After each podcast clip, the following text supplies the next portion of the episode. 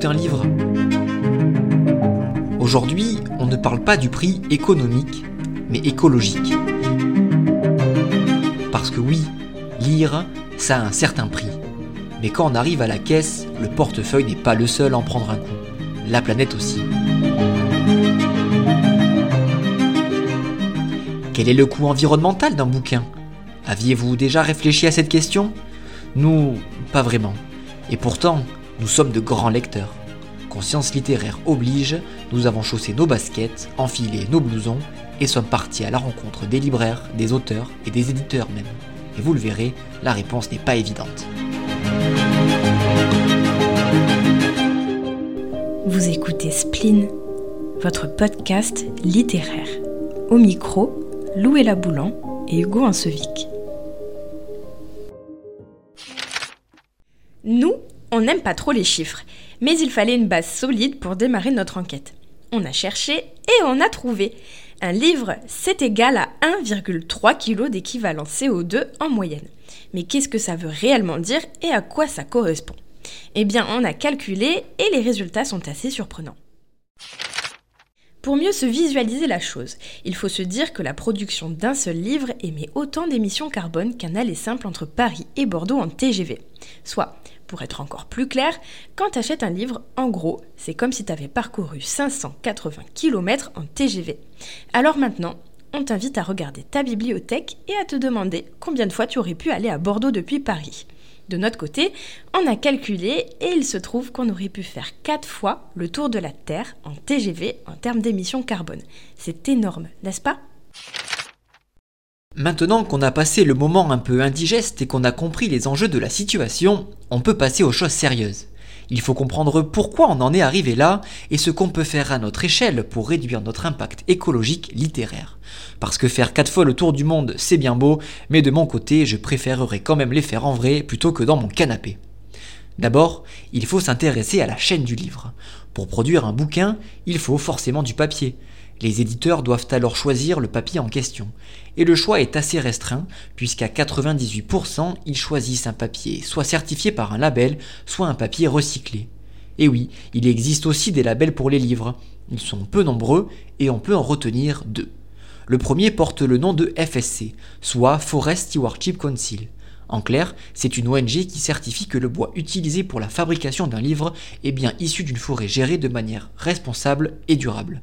Et ça rejoint un peu l'autre label, PEFC, le programme de reconnaissance des certifications forestières. Lui aussi s'assure de la protection et la gestion durable des forêts. Mais qu'est-ce que ça veut dire? Gérer durablement une forêt, c'est s'assurer que la quantité de bois coupé chaque année ne dépasse pas la quantité de biomasse qui a poussé cette même année. Mais là encore, nuance, c'est pas si simple que ça. Admettons qu'une partie des arbres coupés soit replantée. Eh bien, replanter une forêt, ça pose quelques problèmes. Une forêt, c'est extrêmement complexe et riche en biodiversité. C'est pas aussi simple que de couper pour replanter.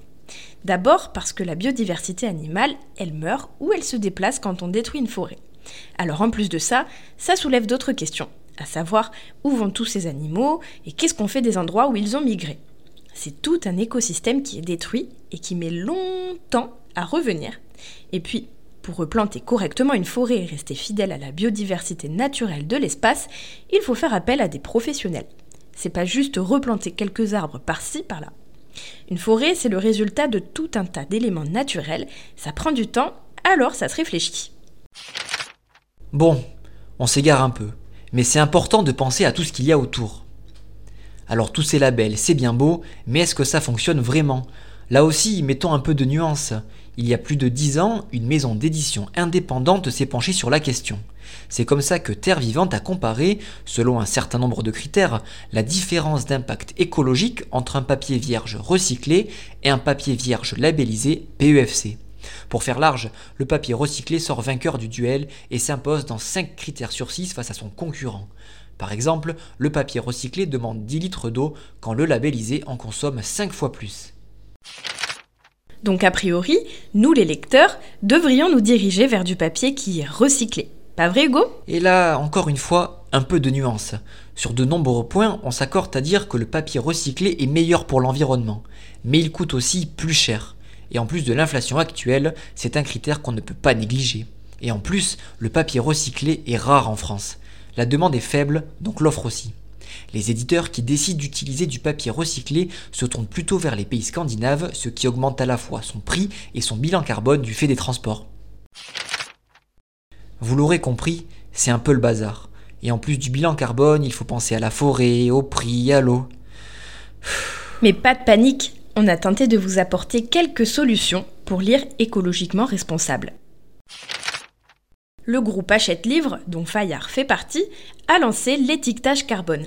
À la fin de chaque livre, ils indiquent l'équivalent carbone de leur bouquin.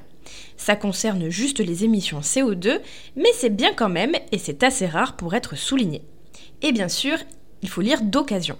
C'est évident, mais c'est important de le rappeler. Ça limite les transports et ça donne une seconde vie au livre. Nous, par exemple, on ne s'interdit pas d'acheter les dernières nouveautés qui nous font envie. Mais pour les classiques, on privilégie plutôt l'occasion. Ou bien, on s'échange nos lectures. Certains peuvent penser que la liseuse est l'alternative parfaite, une sorte de solution miracle à tous nos problèmes. Mais en fait, la liseuse est une bonne alternative uniquement dans certains cas. Il faudrait lire environ 128 livres numériques par année, alors que les Français n'en lisent que 6 en moyenne donc largement pas assez pour compenser le coût environnemental d'une liseuse.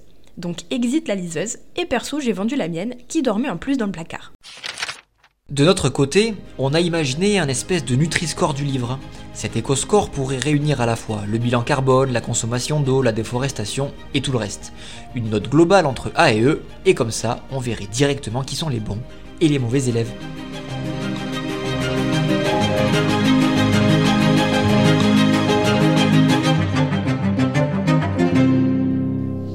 Est un podcast indépendant, écrit et réalisé par nous-mêmes, Louella Boulan et Hugo Ansevic. Si vous avez aimé cet épisode de Spleen, partagez-le, parlez-en autour de vous et pensez à vous abonner au podcast pour ne pas rater les prochains épisodes. Surtout, n'hésitez pas à mettre des étoiles et des commentaires sur votre appli de podcast, c'est important pour nous aider à nous améliorer et nous donner plus de visibilité. Merci